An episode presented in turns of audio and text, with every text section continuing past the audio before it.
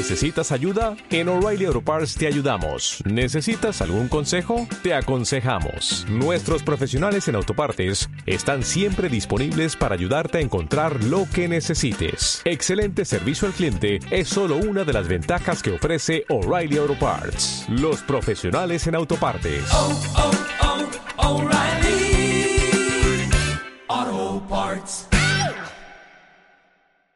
Son las 8 de la mañana en Canarias. Caja 7 te ofrece los titulares del día.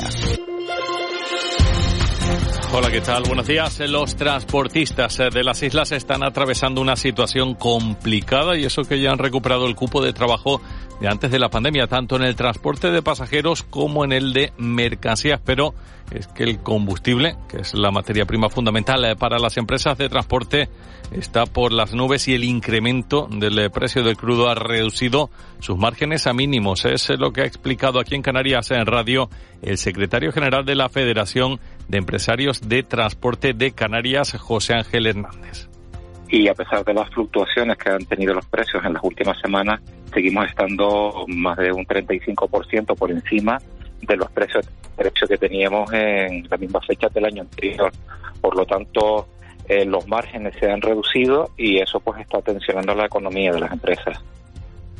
Además, el principal obstáculo para la instalación de la energía fotovoltaica en Canarias es la lentitud de las administraciones a la hora de contratar los permisos y conectarlos a la red. Hablamos de meses, incluso de varios años en el caso de la tramitación de plantas de generación. Son algunas de las principales conclusiones del Foro de Autoconsumo y Sostenibilidad del Atlántico, inaugurado ayer en Gran Canaria y que hoy celebra su segunda jornada en Canarias Radio. Hemos hablado con Jesús Sombrero de Soles, de la empresa SMA Ibérica Tecnología Solar para España y Portugal. Apuesta firmemente por la energía solar y fotovoltaica y lo justifica de la siguiente forma.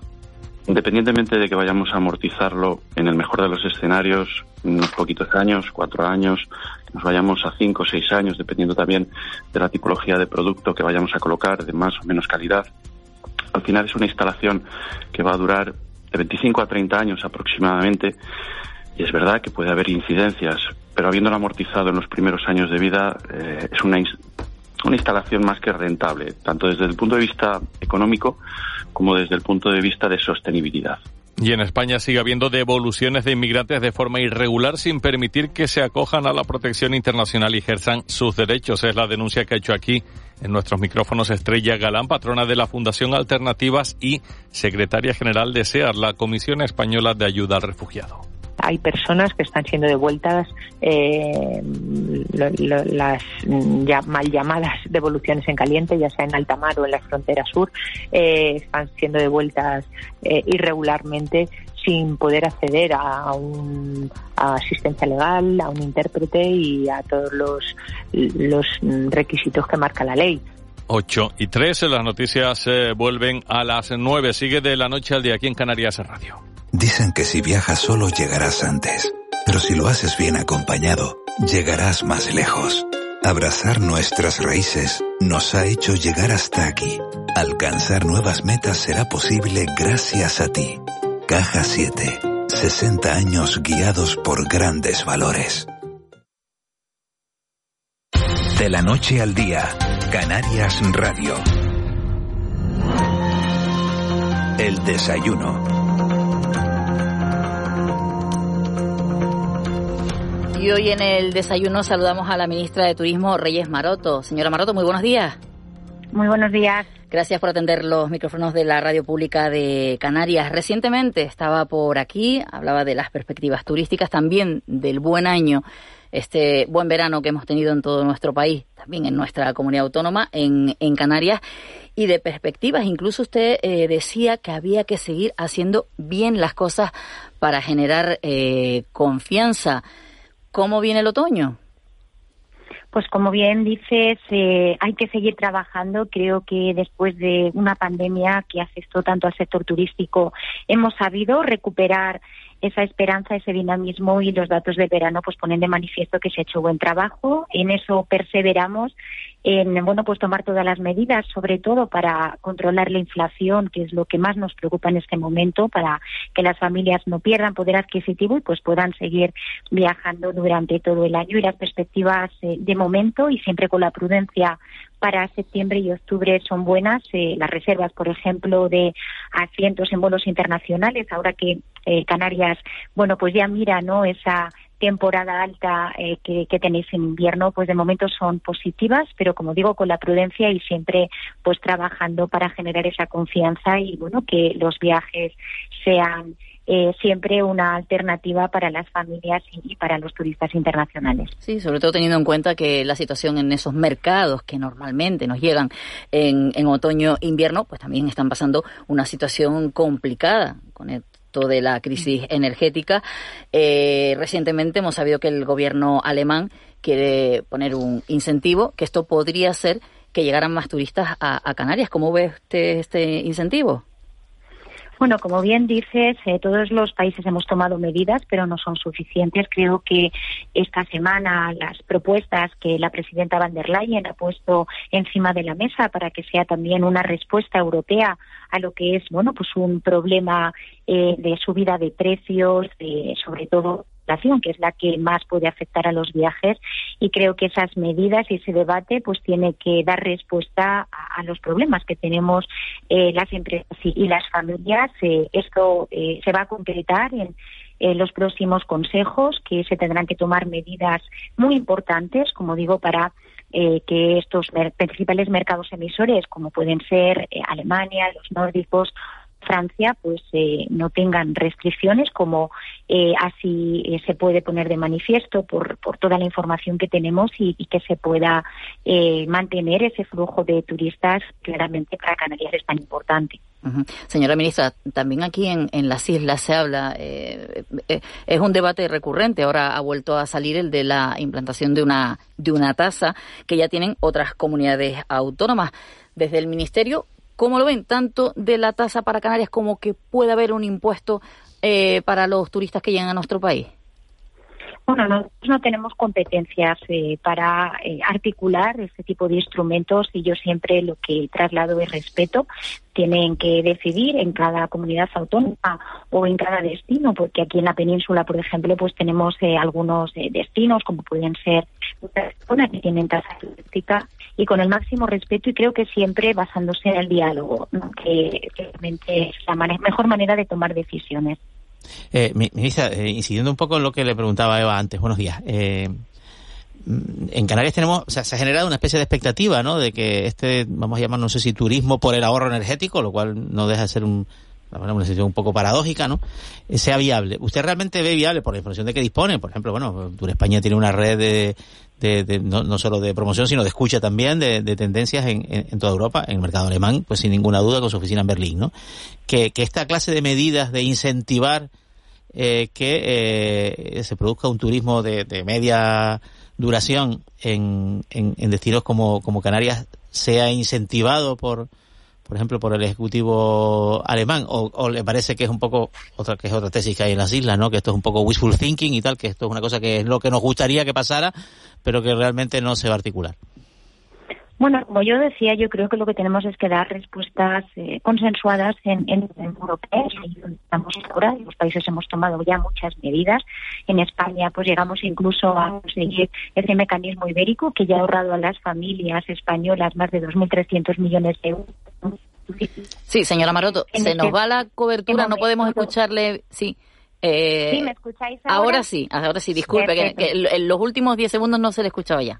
Sí, decía que con respecto ¿no? a la expectativa que se puede crear eh, sobre la llegada de turistas alemanes como consecuencia de esas restricciones que pueden sufrir este invierno, yo creo que aquí lo más eh, recomendable es evitar restricciones. Para eso estamos trabajando todos los países europeos, esa respuesta europea que tiene que venir en los próximos días, porque lo que queremos es que los turistas alemanes vengan, pero a disfrutar sus vacaciones como lo hacían normalmente antes de la pandemia y no, ¿no? Por, un motivo tan eh, difícil como es que tengan restricciones. Dicho lo cual, sí hay una expectativa. Yo estuve en Canarias la semana pasada y me lo trasladaban los operadores y los y los destinos, pero creo que la mejor respuesta a, las, a la guerra, a este chantaje de Putin, eh, es eh, dar una respuesta unitaria, solidaria, y en eso es en lo que está trabajando desde luego España eh, para que todas las economías pues puedan resistir y que los viajes se propicien de una manera natural. buenos días, señora Maroto. usted dijo la semana pasada en Canarias que no hay que preocuparse tanto por cuántos turistas, sino por el gasto. ¿Cómo se hace esto? ¿Es el momento de, aspirar a esto, a mejorar el gasto de los, de los turistas? Bueno, lo estamos haciendo. La salida de la pandemia no solo está siendo buena desde el punto de vista de la intensidad, sino que ya vemos eh, cambios en el comportamiento. Ahora mismo estamos ya en niveles prepandemia de gasto turístico y en cambio todavía estamos en torno a un 90%, depende del destino, eh, con respecto al volumen. Por lo tanto, hemos sabido eh, también mejorar eh, nuestra experiencia turística para que estén más días. Está aumentando esa estancia media que siempre es necesaria para que puedan conocer, por ejemplo, mejor las islas, estén más días. Y como digo, no es que lo deseemos, es que ya es una realidad. Y eh, sobre eso se basa también el plan de competitividad que estamos financiando con los fondos Next Generation, 3.600 millones de euros. Yo daba los datos de las inversiones que ya eh, son una realidad en, Canarias que ha sabido aprovechar muy bien los fondos europeos. Nos quedan dos años de ejecución y yo espero que estos eh, modelos de un turismo pues más digital, más sostenible, que, haga cohesión también territorial entre los territorios de España, pues sea una realidad y como digo ya lo estamos viendo y esa es la, vía y ahí estamos de acuerdo todos, administraciones y también el sector privado. Eh, señor Maroto, usted viene bastante a las islas. Una de sus últimas visitas fue hace unos meses fue para presentar el PERTE del sector naval, que, afecta eh, en, buena parte a, las islas, ¿no? Sin embargo, no hay un PERTE para el sector turístico. Cuando, en fin, España, Canarias también, pero España tiene empresas, tiene conocimiento, tiene éxito, tiene como un poco todas las potencialidades para que esa colaboración público-privada a la que usted ha aludido hace unos segundos, pues se materialice en, bueno, en, en, en crecimiento a lo mejor más en calidad que y, en excelencia, ¿no? ¿Por, por qué em, falta esta un poco esta pata en la estrategia de, de, la, de la reforma de la economía española que suponen los, los fondos Next Generation?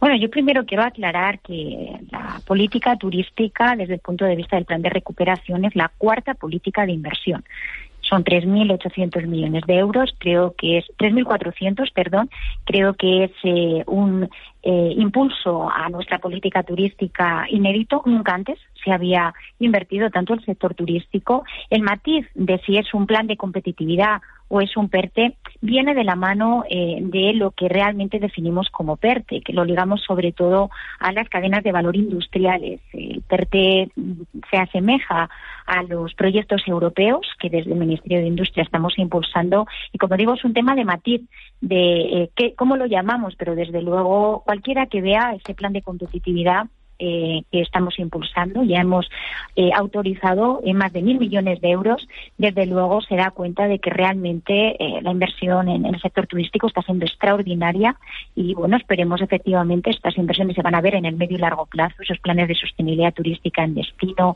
en los que, por ejemplo, los, la Alianza de Municipios Turísticos Canarios pues está desplegando un plan de 8 millones de euros, los planes de eficiencia energética, el impulso a la digitalización, todo eso, como digo, configura una gran política de Estado. Y digo que eh, la pandemia, si nos ha enseñado algo, es poner en valor el sector turístico. Sin el sector turístico, la economía española no se hubiera recuperado, como también caímos en el PIB, especialmente Canarias y Baleares, como consecuencia del parón de nuestra actividad y sin duda estamos desplegando una auténtica política de Estado que ya se merecía el sector turístico y, nuestros destinos.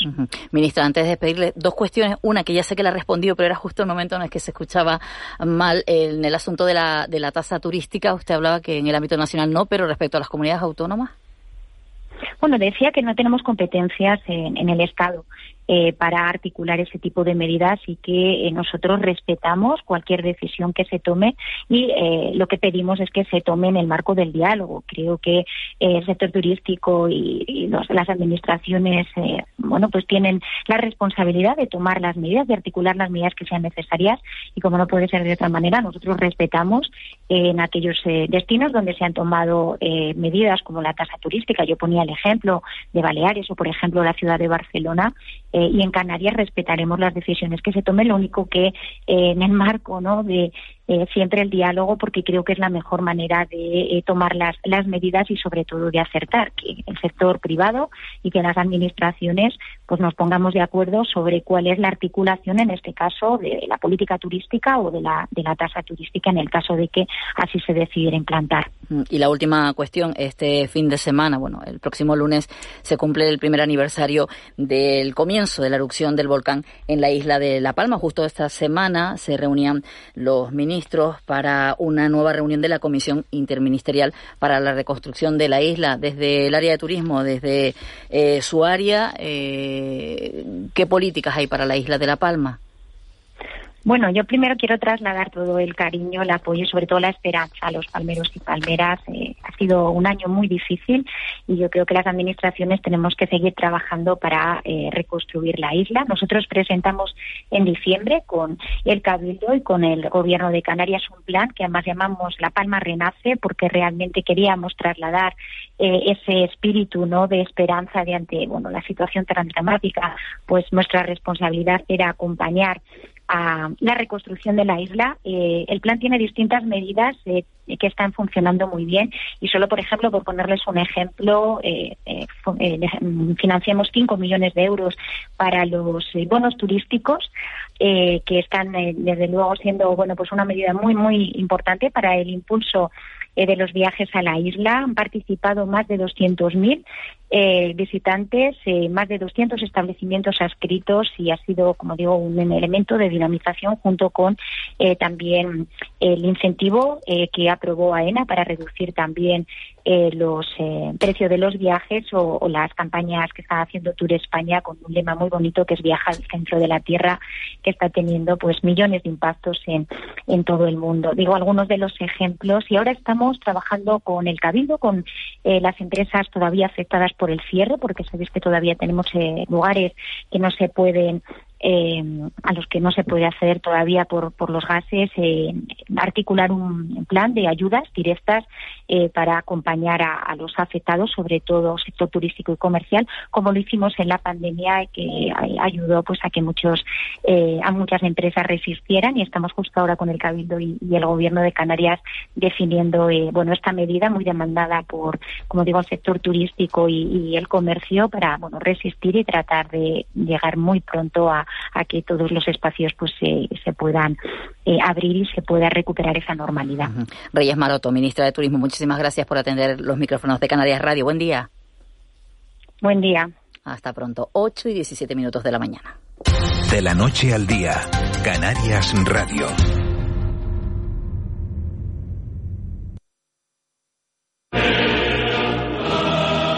Justicia, venganza, pasión Ópera de Tenerife. Déjate sorprender. Fuente Ovejuna. Un ballo y máscara. Gala lírica Nancy Fabiola y sus invitados. Ópera de cámara The Old Mate and the Thief. Desbeck. The Little Sweep. Tanjoisa Poema Sinfónico. Abono desde 100 euros. 20 euros para menores de 30 años. Ópera de Tenerife. En Cristalam tenemos la solución definitiva para el exceso de calor en edificaciones. Nuestras láminas de control solar 3M para cristal con una reducción térmica de más de un 80% y libres de mantenimiento son eficiencia energética en estado puro, sin obras, sin cambiar los vidrios, en exclusiva en Canarias, solo en Cristalam. Visítanos en cristalam.com. En Fundación CEPSA queremos hacer realidad tus proyectos sociales y sostenibles. Participa en nuestros premios al valor social y consigue el apoyo que necesitas para tu proyecto. Si trabajas o colaboras en una ONG y quieres llevar a cabo un proyecto que impulse la inclusión social, inscríbelo en fundacioncepsa.com. Haz que tu idea se haga realidad. La herencia de un pueblo de nobleza y fuego, la fuerza del mar, la tierra y el cielo, diversa belleza humana y salvaje, su mágica esencia, su gente y paisaje. La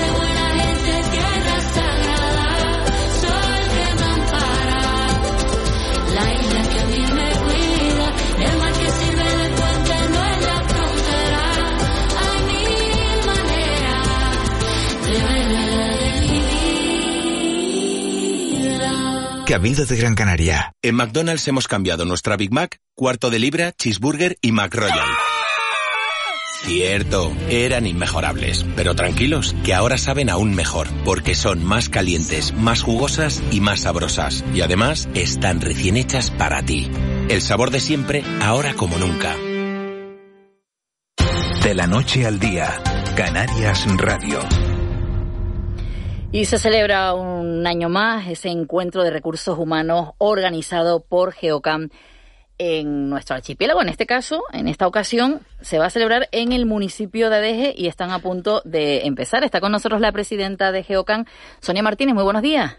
Hola, buenos días Eva, buenos días a todos los oyentes. digo que ya está todo preparado porque casi casi que ya están ya entrando en el en el en el congreso, en este encuentro. ¿De qué se trata este año? ¿Cuál ha sido el lema y eh, en qué quieren trabajar? A ver, eh, este año vamos a tratar sobre la eh, cultura, el compromiso y la sostenibilidad. humanizar las empresas y, nuestra sociedad. Ese es el título con el que hemos lanzado y y con el que queremos eh, mm, presentar y tratar, compartir, inspirar, eh, impulsar incluso a la acción eh, sobre cuestiones que son de máxima actualidad en nuestro día y, que están teniendo una repercusión directa en el ámbito laboral y en la manera en la que hoy necesitamos gestionar nuestras organizaciones. Son unos objetivos, buenos días, eh, son unos objetivos muy ambiciosos, ¿no? Eh, puede llevar un poquito a la tierra que con, concretar en el ámbito laboral, como por ejemplo eh, se puede avanzar en sostenibilidad. Vamos a ver, son objetivos ambiciosos pero necesarios abordar, ¿vale? las empresas en sostenibilidad desde muy diversos ámbitos. Eh, fijaos que eh, solamente el empleo es un, valor fundamental del estado de bienestar. Eh, lo que aportamos a través del empleo es el bienestar a las personas, el bienestar económico, eh, social, la gestión medioambiental que realizamos también a través de las empresas y las empresas no somos más que personas, los trabajadores y trabajadoras eh, son los que eh, hacen posible contribuir eh, también a esta sostenibilidad. Eh, señor Martínez, buenos días. Mm, la, gestión de recursos humanos, digamos, o el método de gestión de recursos humanos, bueno, hemos vivido una, serie de acontecimientos que, en fin, que realmente de todos, ¿no? Una pandemia, una crisis energética. Ahora, por, entre medias, pues la aprobación de una nueva legislación laboral en el caso de, España. ¿Cambia radicalmente la forma de trabajar, los protocolos, las estrategias? con toda esta era de cambios que hemos vivido o, se mantienen, digamos, los, los, principios básicos ¿no? de, una disciplina como, como, como esta? Por supuesto que sí cambia. Eh, y, y el, el, cambio más importante y que más está incidiendo es el cambio cultural que acelerado que estamos viviendo. Eh, también estamos viviendo un cambio en las prioridades de las personas que, que hace que nuestro compromiso, pongamos el foco en nuestro compromiso en aspectos que, que antes eh, no es que estuvieran en un segundo plano, pero que igual no éramos conscientes de la importancia que tenía para nuestro bienestar. Eh, estas circunstancias son las que en el día a día están verdaderamente cambiando eh, la manera en la que estamos trabajando en, las áreas de recursos humanos y en la gestión de personas. Juanma. Eh, eh, sí, el, y, la modificación de la, de la legislación laboral tiene algún algún tipo de incidencia, porque claro, se varían las condiciones contractuales, las condiciones de, de, trabajo, les obliga a una reflexión en este sentido. Obviamente ha supuesto una necesidad de adaptación eh, de las empresas, eh, algunos sectores más que otros.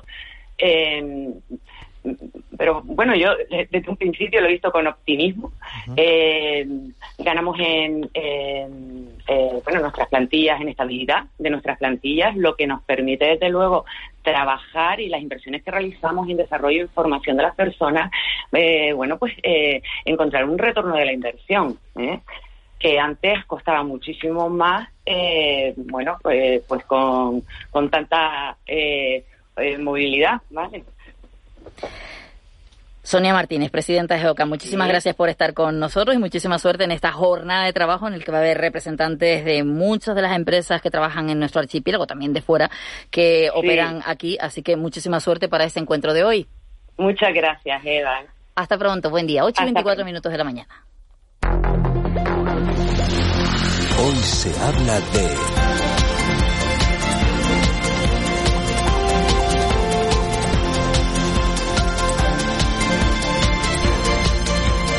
Y hoy se habla de, entre otras cuestiones, de las fiestas en Fuerteventura, festivo en la isla Majorera y nos atiende el alcalde de Betancuria, Marcelino Cerdeña. Marcelino, muy buenos días. Muy buenos días. Alcalde, hoy es fiesta, pero de fiesta toda la isla. Sí, efectivamente, hoy es festivo en la isla de Fuerteventura con motivo de la, de la patrona, que siempre el viernes eh, anterior pues se ha convertido en festivo desde hace unos cuantos años y bueno, celebrando, celebrando la fiesta de la isla, la fiesta de Fuerteventura. Bueno, ¿y cómo es el, cómo es el día de hoy? ¿Cómo se levanta uno en Betancuria para, para disfrutar de este día? Bueno, pues eh, bien, el día está estupendo y anoche ya pues eh, el Estadio Brito, conocido más portero Brito, el, vecino de, de Betancuria también, pues dio el pistretazo de salida con el pregón y hoy, pues, a lo largo de la mañana, pues irán llegando peregrinos de, todas partes de Fuerteventura a la Vega de Río Palma, a pagar la promesa, a ver la Virgen, en fin, una, al desarrollar la fiesta como cada año estamos acostumbrados, ¿no? Mm. Acostumbrados anterior a, estos dos años de pandemia que hemos tenido y que no la hemos celebrado como de costumbre, pero bueno, este año gracias a Dios pues ya estamos ya estamos saliendo pues casi de este de este bache de gran bache y, estamos celebrando la fiesta como, como estábamos acostumbrados. Telo Brito, que hacía una defensa de los pequeños pueblos que se están vaciando, decía quedando sin gente y recordaba cómo desde su infancia se festejaba este día. Hoy sí que no se vacían los pueblos, o por lo menos el de Betancuria. Sí, efectivamente. Hoy el pueblo de Betancuria habrá muchísima gente. no es costumbre, pero bueno, es verdad que es uno de los pueblos que, que se están quedando sin población. Eh, la industria del turismo pues tiró de la gente hacia otros lugares, ¿no? Y, y bueno y se ha quedado un poco un poquito sin vacío no como, otros tantos pueblos de toda España ¿no? bueno pero ahorita es verdad que recordó toda la, la parte de, sus vivencias en, esa época en los años cincuenta y pico sesenta que, que bueno que Fuerteventura era otra cosa muy distinta. Y bueno yo creo que unas, unas vivencias que coinciden con, con mucha gente como él decía con mucha gente de de, de su edad no de, de su tiempo y bueno, son vivencias muy bonitas, muy eh, para recordar y para, para recordar a personas que ya no están entre nosotros también, que fue también un recorrido que hizo el pregonero. ¿Y cuánta gente se puede reunir hoy? Pues yo creo que en estos días pasen miles de personas, entre ayer, hoy, mañana, que es el día principal de la patrona, y el domingo, eh, pueden pasar unas cuantas miles de personas por la vía de Río Pan. Alcalde, y para los que nunca hayan acudido a esta a esta fiesta, eh, invítenos, como que eh, la fiesta para, para acudir algún año que podamos y nos podamos salvar del trabajo. Bueno, la fiesta de la Peña es eh, algo una fiesta distinta. Yo digo que es una fiesta distinta al resto de las que se celebra en Fuerteventura. Al menos en Fuerteventura, yo creo que las fiestas patronales en cada isla son distintas porque son fiestas que exponen eh, pues nuestras costumbres, nuestra, nuestras tradiciones y eso es el, las personas que nos visiten y que no conocen el lugar o que son foráneas porque bueno que se han afincado a Fuerteventura en motivos laborales u otros motivos pues yo creo que eh, se encuentran con una fiesta totalmente distinta donde ven pues las cosas canarias las cosas singulares de cada, de cada isla y un lugar de encuentro un lugar de, de, esta, esta vez después de reencuentro no porque llevamos dos años sin celebrarla pero pero de reencuentro de, de, familias, de amigos, de conocidos, que bueno, que nos vemos en el Ventorrillo, echamos una cerveza, pues nos saludamos después a lo mejor de un año o dos años de que no se veía la gente, yo creo que eso es una cosa muy, muy bonita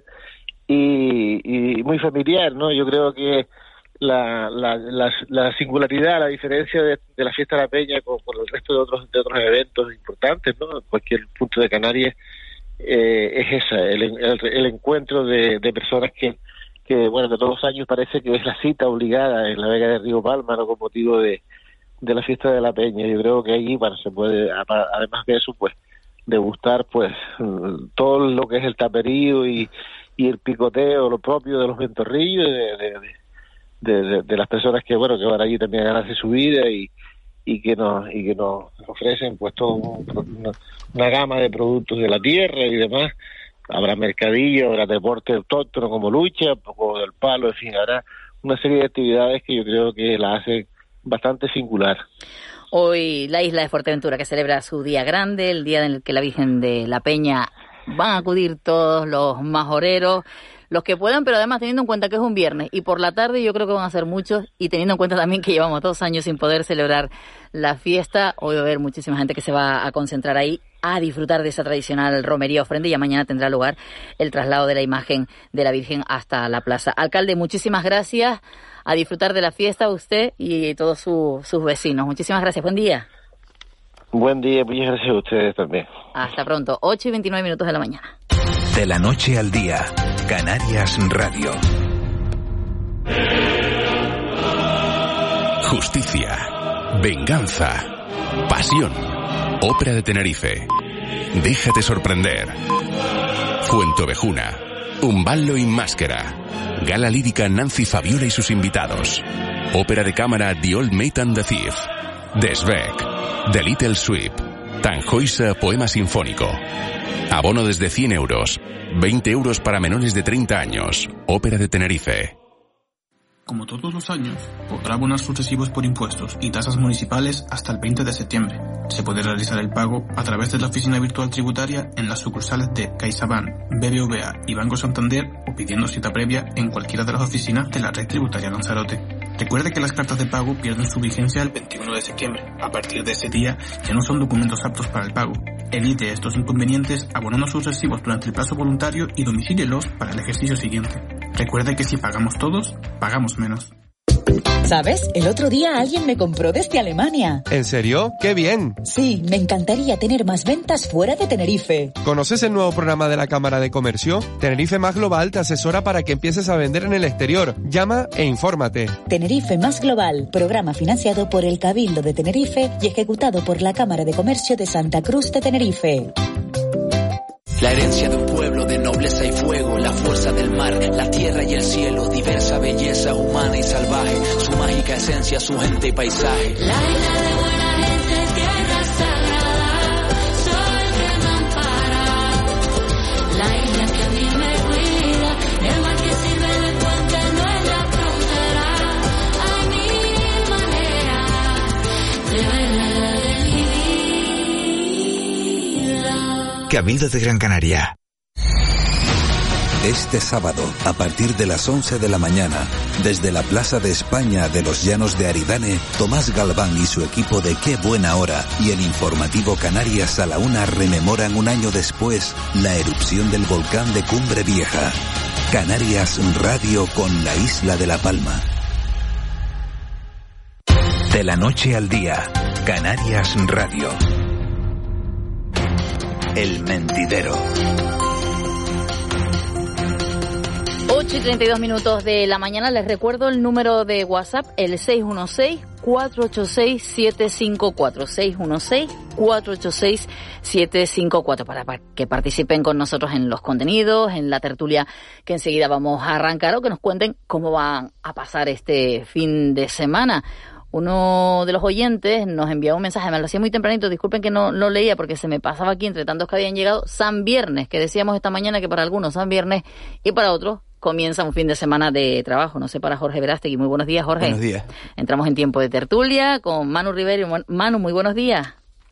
¿Qué tal? ¿En Fuerteventura o en Lanzarote?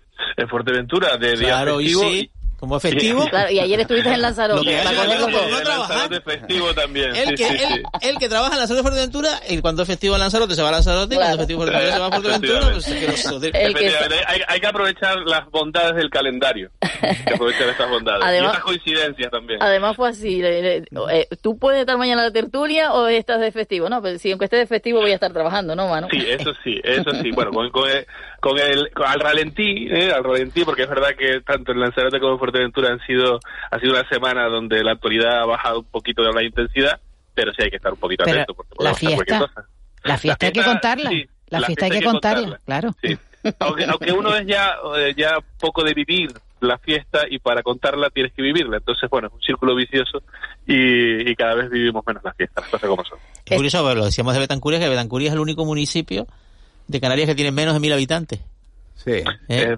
Claro, entonces que realmente que vivan que vivan ahí en el casco de Betancuria son 300, ¿no? Aunque tiene una calle, porque tiene una calle con mi nombre, yo también se, ¿Ah, lo tengo que agradecer. Claro, la calle Juan de Betancourt.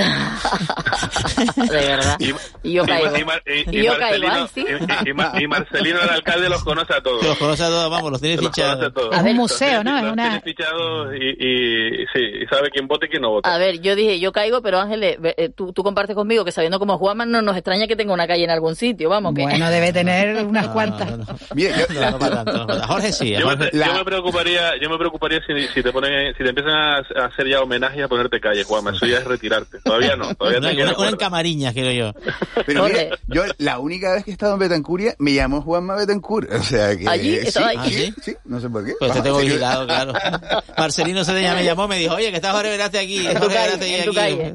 ¿Eh? Lo tengo vigilado. ¿eh? Bueno, vamos a hablar de este fin de semana que nos viene por delante. Ya lo he comentado, lo hemos comentado en varias ocasiones durante este programa. Este espacio de la noche al día estará en la Plaza de España, en los llanos de Aridane, el próximo lunes y el resto de la programación de Canarias Radio. Radio Televisión Canarias se traslada durante este fin de semana a varios puntos, aunque no hemos dejado nunca de estar en la isla de La Palma, pero además con la vista puesta en ese aniversario. Comienzo con, con Jorge, que lo tengo por aquí, eh, de la erupción del, del, del, volcán, del que también has escrito mucho. Sí, bueno, la verdad que, que mmm, yo un poco, poco tengo que añadir a lo que decían esta mañana, que, que bueno, que, que, que ha pasado un año. Eh, y bueno, y ahora pues estamos en este escenario de, bueno, de un poco de, de tensión en, en, en, cuánto se podría haber hecho y cuánto queda por hacer y cuánto se ha dejado de hacer, ¿no? Y yo creo que, que, que bueno, que es lógico que, que todas las personas que han pues sufrido esta situación pues pues bueno pues pues pues se quejen cuando creen que se les debería ayudar un poco más pero que también es verdad que por otro lado pues pues el gobierno central ha invertido pues no sé casi 400 y pico millones de euros y que bueno que también pues evidencia un que no sé que tampoco se puede hablar de, de una situación de, de abandono no Yo creo que, mano a ver, la, la situación es eh, probablemente todavía dramática para personas que no han podido regresar. Hay zonas donde todavía los efectos del volcán se notan, los gases impiden eh, la vida y eh, efectivamente hay gente que todavía no ha pasado página de, de algo que, que estremeció, eh, yo creo que a toda Canarias y a, y a todo el, el conjunto de, del país, porque era algo que, que esta generación no había vivido, que era la erupción de un, de un volcán y las consecuencias, ¿no? Y las consecuencias siguen siguen estando ahí. Es cierto que el gobierno de Canarias y el gobierno central han hecho esfuerzos eh, presupuestarios, han invertido en vivienda, se están volviendo a reponer infraestructuras que habían sido arrasadas por por las coladas, pero hay sectores que están afectados, ¿no? Y se claro, estamos acostumbrados también en esta sociedad a que a que las cosas sean muy rápidas, no sean prácticamente instantáneas, ocurra algo y eh, se acuerda una solución y esa solución se ponga en marcha y prácticamente sea instantáneo. Y en este caso todavía hay efectos que la naturaleza pues no eh, pues no ha terminado no ha terminado con, con, con, la erupción. Me refiero a las consecuencias, sobre todo en esa zona de en esa zona de costa donde todavía no pueden volver eh, los residentes, no se puede volver a generar actividad turística. Es una situación que, que todavía se prolongará en el tiempo y lo que está claro es que hay que hacer un esfuerzo eh, por, por decir porque la calidad de vida en, La Palma vuelva a ser eh, incluso superior a la que era antes de la erupción del volcán, ¿no? Entonces hay descontentos, pero también hay que reconocer, como decía el compañero, que se ha percibido un esfuerzo eh, para que no se sientan abandonados los palmeros. Yo esta mañana le preguntaba, perdón Ángeles, eh, porque llegaba un, un, mensaje en ese momento que ya luego empezábamos con las entrevistas y no lo leíamos, le preguntaba a Ángeles y a Juanma, también ahora le pregunto a ustedes, de si puede continuar, si va a continuar esa buena sintonía que veíamos el, eh, cuando comenzó la erupción entre las diferentes administraciones, cada una de su partido eh, político, y nos lleva un mensaje, dice, la unidad maravillosa si no fuera porque dejaron al alcalde del Paso, Coalición Canaria, fuera de la mesa de la Comisión Parlamentaria sobre el volcán. Es la opinión de uno de los oyentes, pero les pregunto, eh, eh, a nadie se le esconde que estamos en, en, en, un año electoral y a cada uno pues tendrá su, sus ideas del, del, de si han hecho bien o no o si falta mucho eh, por hacer. Ángeles, disculpa que, que empezabas a hablar.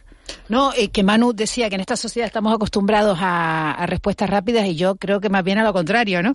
Quiero decir, desde el punto de vista de las respuestas de la administración, ¿no? Los titulares dicen, a, demandarlas, en eso sí estoy de acuerdo contigo, y también en que estas situaciones extraordinarias que estamos viviendo en los últimos años eh, puede que hayan hecho algo eh, para favorecer una mayor agilidad en las administraciones o por lo menos para ponerlo en, evidencia, ¿no?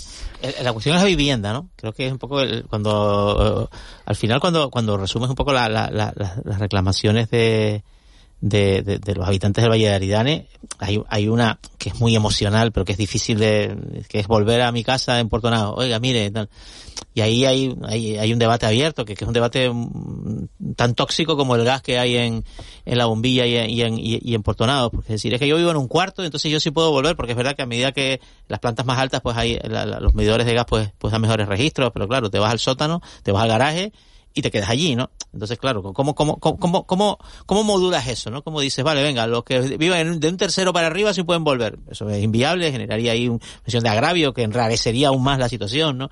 Y, que, no, puedes entrar a un tercero mm, sin pasar por el primero, el segundo. Claro, para empezar, o sea, ¿cómo ventila todo y, tendrá que vivir en la calle, ¿no? Salir. es una circunstancia muy, muy, muy, muy, muy, muy complicada de manejar, ¿no? Eh, ese, ese, ese debate está abierto, luego está el de los plataneros, las canalizaciones de agua, etcétera. Pero al final es el tema de la vivienda, ¿dónde decir, bueno, se ha hecho lo que se ha podido.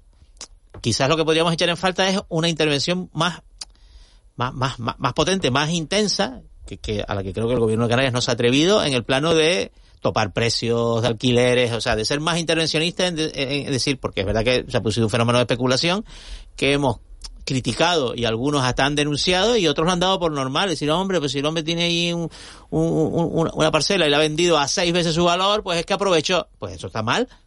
Mm, pero claro, entonces ya... Eso está mal, porque que un palmero se beneficie de la desgracia de otro palmero está mal, habrá que decirlo. Pero claro, ya entonces las responsabilidades ya no hay que ponerlas solo en el gobierno autonómico, en el central, sino hay que empezar a ver cómo se está gestionando dentro de la propia sociedad, porque claro, también esa otra cuestión, o sea, digamos, la reconstrucción de La Palma depende en parte de los, de los, digamos, de los fondos que se vengan de fuera y tal, pero, pero todo proceso de reconstrucción también responde a la, a la iniciativa de la sociedad donde se, donde se produce, ¿no? También están las administraciones, pues, municipales, eh, insulares, ¿no? Qué tipo de proyectos se priorizan, que, y bueno, y a la iniciativa individual también, ¿no? No solo depende una cosa de estar pidiendo hacia afuera, ¿no? Y volviendo a la pregunta de Eva de, de la unidad política, ¿no? Que existió al principio de, la erupción y que ya, pues, no podemos esperarla, en, menos en este periodo preelectoral. Yo creo que es bueno. O sea, es bueno que las diferentes opciones políticas debatan sobre diferentes ideas y diferentes puntos de vista. Lo que no es bueno es que se, es que se que se haga demagogia o se intente eh, utilizar las desgracias ajenas para, para medrar en el terreno político de una manera que no sea mm, leal, ¿no? y además, Ángeles, que lo vamos a encontrar. Y además medrar, o sea, cuando hay crisis económica también se aprovecha por parte de los que están en la oposición, eso ocurre, o sea, no, es que La Palma sea, si hay, si hay fricción ahora originada por la gestión del postvolcán, no va a ser una cosa claro, pero, que no haya ocurrido Pero además, respecto a lo que dice Ángeles también con, con, con lo de Jorge, de la propia sociedad, también lo que nos vamos a encontrar es una cantidad de plataformas que no están tan unidas como en los primeros días. Eh, eh, no quiero decir el nombre porque a lo mejor meto la pata, pero sí que hablo, puedo hablar de una decena de plataformas, organizaciones que se han ido formando, porque cada uno pues tendrá sus intereses y sus ideas. Y de hecho el próximo lunes, el, el día del aniversario del comienzo de la erupción, hay una movilización por la tarde, será una de las plataformas, pero bueno, en esto también hemos visto división también por parte de los, de los vecinos. No, suele, suele suceder que, que después, en el momento álgido de, de, un fenómeno como fue el de la erupción, pues se cree un movimiento social y luego se vaya fragmentando porque los, los intereses son, son divergentes. Habrá personas que formaban parte de esas organizaciones a las que su situación se, se le ha ido resolviendo y se han ido desmovilizando y después eh, obviamente también en todo en todo movimiento social hay tintes políticos no pero es, es, cierto que de momento por lo por lo menos visto desde desde desde fuera no se ha politizado todavía en exceso eh, la gestión post, eh, post, eh, erupción de, del volcán de La Palma, ¿no? Por lo menos no ha habido, eh, digamos, ese juego sucio y escandaloso que suele suceder en, en, otros en otros momentos. Hay, un elemento, sobre la mesa que es la rebaja fiscal, muy publicitada en su momento, ¿no? del IRPF, ¿no? Que claro, que genera un, un, elemento un poco de justicia tributaria, ¿no? Porque hay personas a las que con el volcán les ha ido bien en La Palma. Mm. Pero vamos, no, ya no digo cuestiones de especulación y tal, sino legítimamente. O sea, yo conozco ingenieros especializados en, en obras hidráulicas y tal, que viven en La Palma y que, ahora, y que han ganado más, pero bueno, pero han ganado más porque han tenido más trabajo, no, no es nada... Claro. Claro, a, esas personas también le bajamos los impuestos porque dices, no, porque como vives en La Palma, que yo gané 120 mil euros el año pasado, pues me salió un montón de trabajo. Claro, hay, hay un elemento, pero es un elemento que va a estar también sobre la mesa en, en esta pre-campaña, donde muchas propuestas tienen un poco que ver también con, ya se sabe, o sea, el alcalde del Paso va a ser muy probablemente el candidato de Coalición Canaria al Cabildo, ¿no? Que se va a medir a, a Manuel de Zapata, que ha soportado, digamos, con, con el, el, peso principal, un poco como figura pública de, de, la erupción y su, y, y, su gestión, con, no sé si con, con ciertos errores y tal, pero desde luego con gran estabilidad psicológica, eso quiero que sí se puede decir, de, de, de, de Mariana de y el candidato o candidata del PSOE todavía no se sabe, ¿no? Hay varios nombres ahí sobre la mesa. El próximo lunes también va a coincidir este aniversario con el funeral de la reina Isabel II. Eh, es verdad que como lleva tantos días ya, ya parece que nunca va a llegar, pero será el próximo lunes cuando se despida a la, a la soberana británica seis kilómetros de fila para ver el féretro de Isabel II. No tengo por ahí a Molina, no sé si, si, si Molina, vamos a ver si podemos encontrar el sonido que, que te comentaba esta mañana, porque son tantos los kilómetros que está haciendo la gente que hay algunos que, bueno, se ha retirado. ¿Lo tienes por ahí, Molina? Que ni el entierro de la sardina, ¿eh? Que no. Qué, irreverente. Pues, Lo tenemos, Molina. El sonido de esta mañana que hablábamos de la reina, del entierro de la reina a ver si lo recupera. Bueno, a ver si nuestro compañero José Luis Molina, que lo hemos pillado así, perdón. dos mil invitados al funeral. Sí, y entre ellos el, rey emérito. Yo la, la verdad que, que me está pareciendo ya un poco excesivo esto del este funeral tan, prolongado. hay un meme, hay un meme por ahí que es un plato de sopa y y se asoma y se asoma y aparece la reina Isabel, ¿no? en, la cuchara. En la cuchara. Lo que sí es verdad, eh, no sé, yo todos estos días mm, viendo lo del, bueno, la muerte de la reina Isabel, que me ha impresionado cómo la señora se murió cuando ya había dejado, digamos, todo resuelto lo de la primera ministra nombrada y todo eso. Una profesional. Eh, efectivamente, ¿no? Esa, eh, no, lo había comentado en ningún sitio y quería, y quería comentarlo, ¿no? Esta especie de sensación de ya puedo descansar, ¿no? Pero claro, ya, ya, hombre, ya esto se está prolongando demasiado. Pero toda esta pompa y toda esta, eh, a mí me llama mucho la atención también la, la variedad de atuendos que hay entre los diferentes em, personajes que aparecen, ¿no? vamos a escuchar el, sonido. Esto está eh, extraído de la tele, de, de Telecinco concretamente, del programa de las mañanas de Joaquín Prat. Bueno, me dice Molina que tampoco lo tiene. Bueno, Molina, parece esto, cuando uno queda así mal, tú sabes que vamos con no sé qué, pues no vamos. Pues en eso estamos ahora nosotros, haciendo aquí el eh, ridículo. El directo. el directo. Eh, Manu, lo que está claro es que cuanto, cuanto, más eh, se, se, exalte la, la, relevancia de la reina Isabel, más listón, más alto se le pone el listón a su heredero e hijo.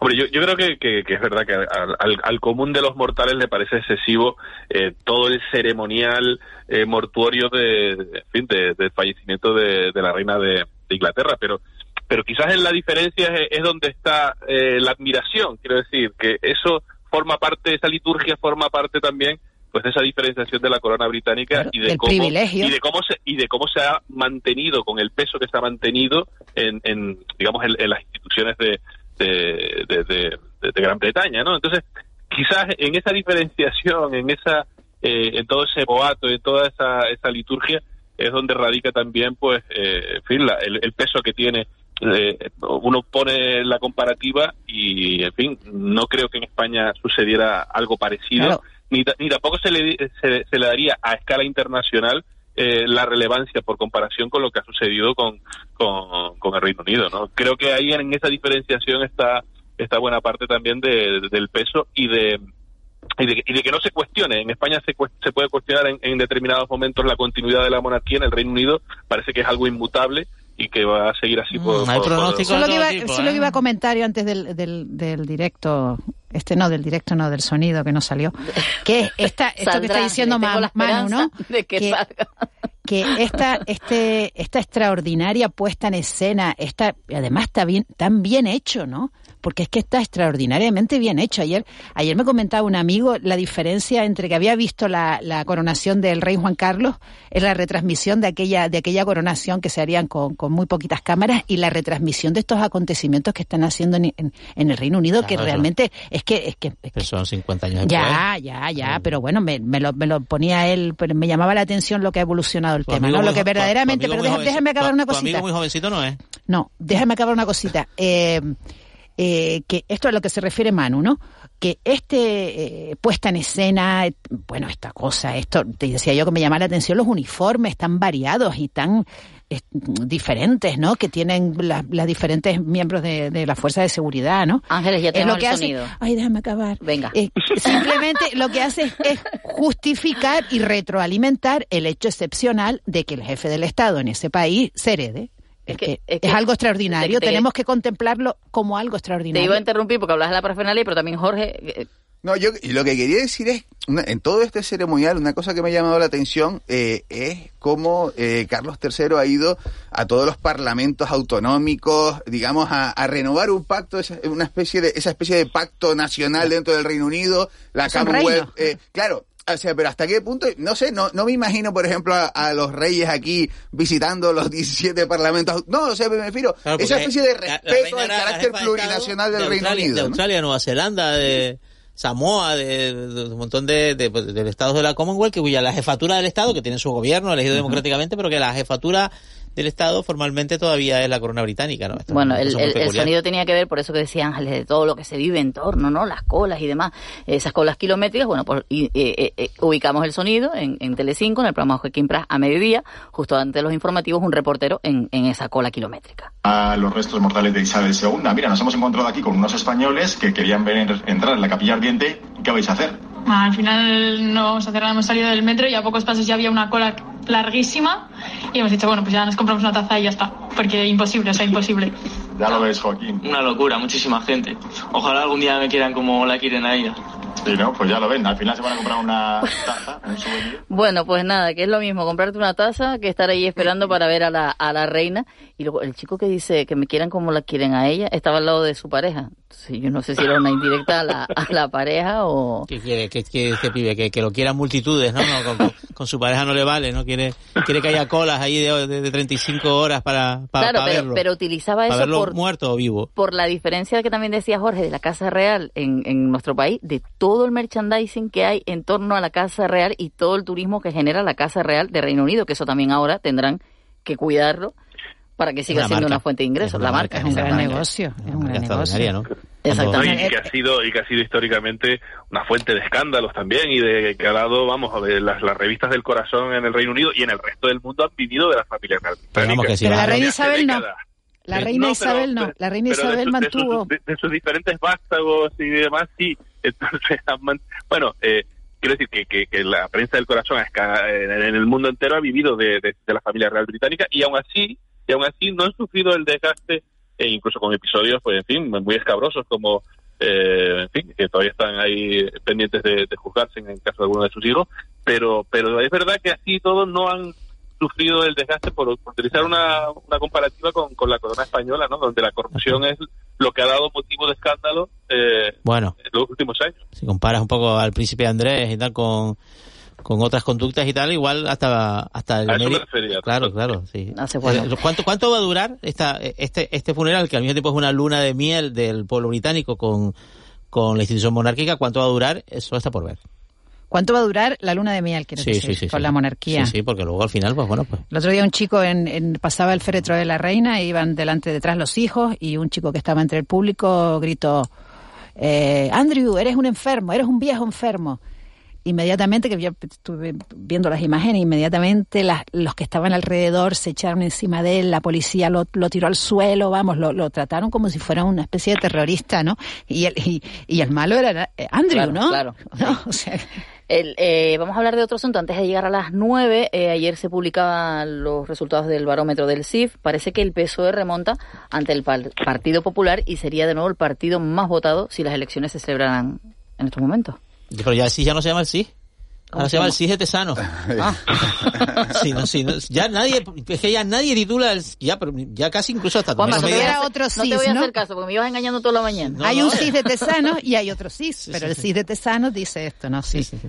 Bueno, lo, lo, que sí, lo que sí verdad es que da la sensación de que, de que el gobierno ha, to, ha retomado un poco, ha tomado un poco la iniciativa después de unos meses un poco no noqueado, ¿no? Y con, con la llegada de Feijóo y que les daba mucho mejor en las encuestas. Yo creo que ahora, pues Feijóo, entre esta cuestión de, de las medidas de, de ahorro energético y de los impuestos a la, a la, a la banca y a las eléctricas y todo eso, pues está teniendo, bueno, está, está un poco patinando y el, y el, y el discurso del PP pues, pues, pues, pues está teniendo menos al, alcance, pero bueno, pero aún así, otras es, muchas encuestas. Son décimas. Sí, por eso, mínimas, otras muchas ¿no? encuestas. Señal, ya, pero me refiero que una, una, una cierta recuperación. Es verdad que otras muchas encuestas siguen diciendo que el PP sí, está la, por la encima. medida está ¿no? entre cero, O sea, que- cero, sería este y ocho, ¿no? Sí, o sea sí, que por eso. eh, yo cada vez creo más en las medidas de encuestas, un poco por decir, por intentar encontrar pues un, un- un terreno quizás más, más verosímil, ¿no? Yo creo que el Partido Popular está, sigue estando por delante. Sí.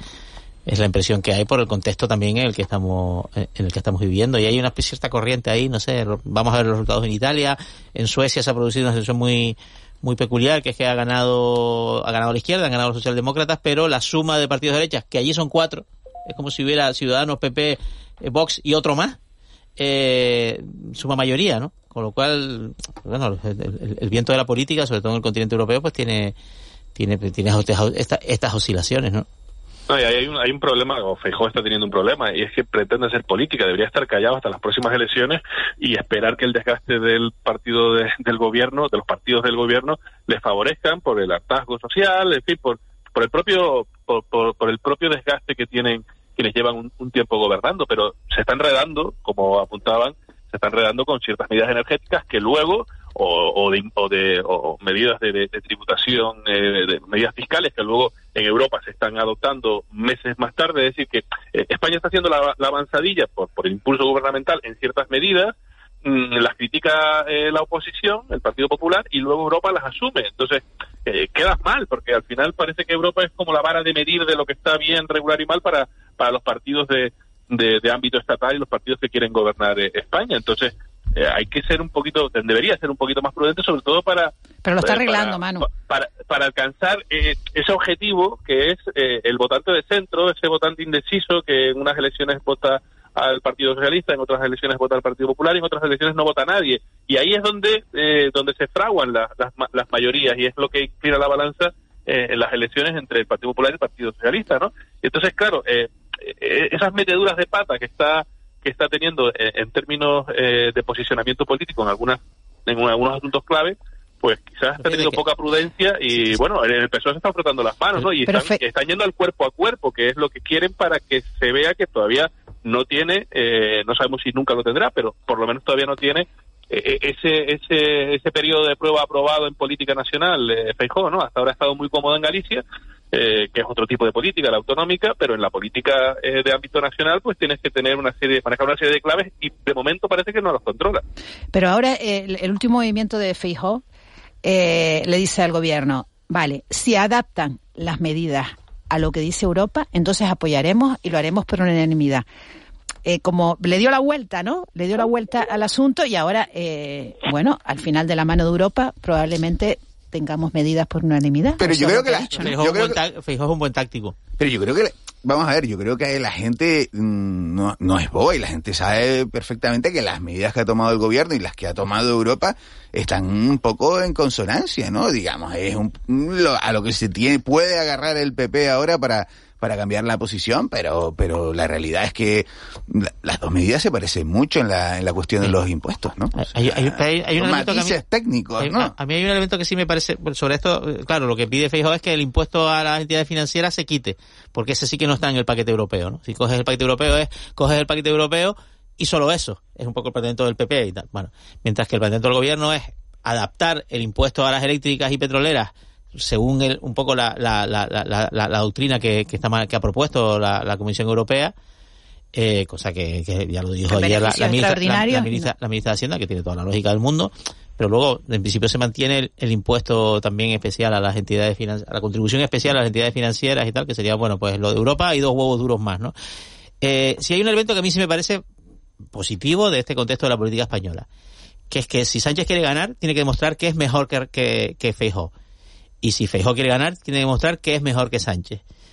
¿Qué quiero decir con esto? Que creo que el, elemento voto del miedo, voto por rechazo, voto ha, ha, desaparecido del debate. O sea, nadie tiene miedo al presidente Feijó. Sí.